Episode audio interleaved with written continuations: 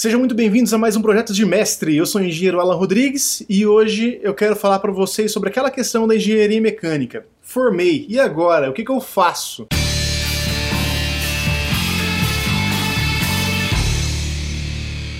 Bom, essa questão, esse tema podcast, eu, eu trouxe de uma dúvida que eu recebi, de uma pergunta né, que eu recebi de um, de um seguidor lá no, no Instagram. É que ele contou a história dele é, ele já trabalha em outra área agora, fazendo um serviço muito bom.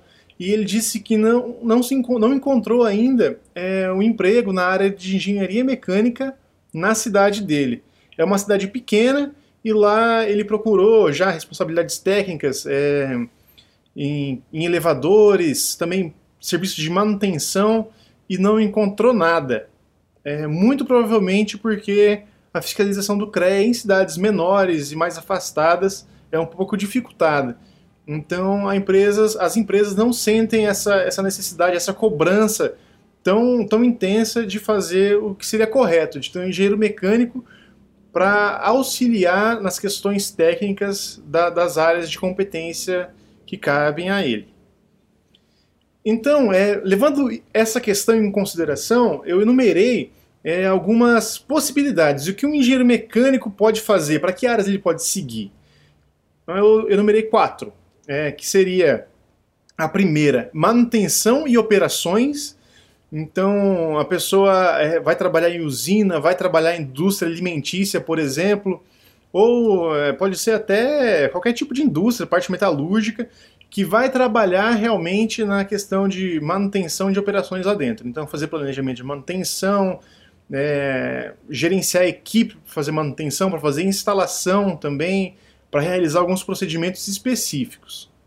Tem também a parte de projetos, que é aquela que sempre me cativou um pouco mais e foi por ela que eu entrei, decidi ingressar no, na engenharia mecânica.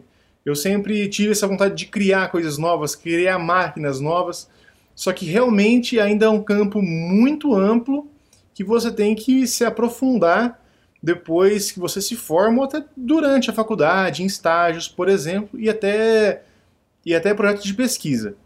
É, essa questão também de se aprofundar e especializar também acontece para manutenção e operações e dos outros itens que eu vou falar aqui para frente.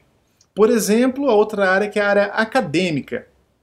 Então, a área acadêmica, a pessoa já sai, sai da faculdade, por exemplo, ela pode, lógico, é, ter um emprego, encontrar um emprego qualquer, em, é, como engenheiro mecânico mesmo, mas ela pode se dedicar a fazer o mestrado ali para a parte de pesquisa e parte de ensino.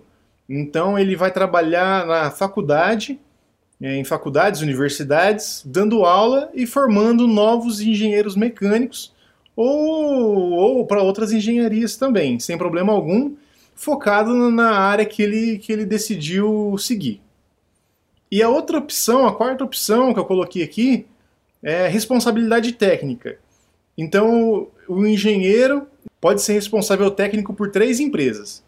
Então, ele pode selecionar essas três empresas que ele quer, que ele quer ser responsável e realmente acompanhar elas, acompanhar as operações que elas realizam, a fabricação que ela, que ela faz, tirar todas as dúvidas técnicas e alinhar a empresa nesse sentido. Assim, o engenheiro mecânico consegue é, desempenhar seu trabalho nessas empresas, essas empresas também elas ficam em uniformidade com o CREA. E qual é a questão? É, manutenção e operações e a parte acadêmica, normalmente você vai ter que ir para uma cidade maior, ou uma cidade que tem mais demanda desse tipo de serviço. É, cidade tem bastante fábrica, é cidade talvez um, um pouco afastada, mas que demanda desse tipo de, de, de serviço, de manutenção, de operações. É, você pode viajar também bastante né, quando você cuida de, de operação. Você tem que ficar disponível durante muito tempo, às vezes você é chamado de madrugada para ir fazer gerenciar uma equipe para fazer uma manutenção específica. Então, pelos meus amigos que foram para essa área, eu percebo que realmente é uma coisa que não tem hora e é um pouco desgastante. Só que para quem gosta, realmente é, é recompensador. E a, a, questão financeira também é as pessoas que optam, os profissionais que optam por aí para essa área de manutenção e operação, acaba sendo muito bem remunerado.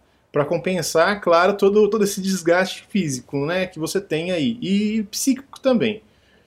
A questão de projetos, você pode você pode trabalhar também em empresas grandes, em grandes centros, mas também pode trabalhar por conta, criando o seu, o seu próprio negócio e projetando suas próprias máquinas, seus próprios produtos para outras pessoas, para outros clientes ou para você mesmo, é, sem problema algum. E para você fazer por conta, não precisa estar num, num grande centro. É, você pode fazer numa cidade do interior, que às vezes é uma cidade mais do agronegócio, você pode fazer projetos específicos já para o agronegócio, para daquela região, é, peças agrícolas, de colheitadeira, é, plantadeira, tudo isso. Então é, é uma área também bem abrangente. Sendo responsável técnico por uma empresa, é, você pode desempenhar outros papéis, é, seja na parte de, de, projetos, na parte acadêmica, sem problema algum. É, só tem que ficar atento com a quantidade de horas que você vai conseguir dar conta de todos esses serviços. É, já puxando agora mais para a parte de projetos, que é o que todo mundo acha que quer ver aqui, é uma questão da pessoa é ter essa, essa vontade de criar coisas novas, de desenvolver novas soluções para problemas às vezes antigos ou problemas recentes e sempre trabalhar com essa otimização constante.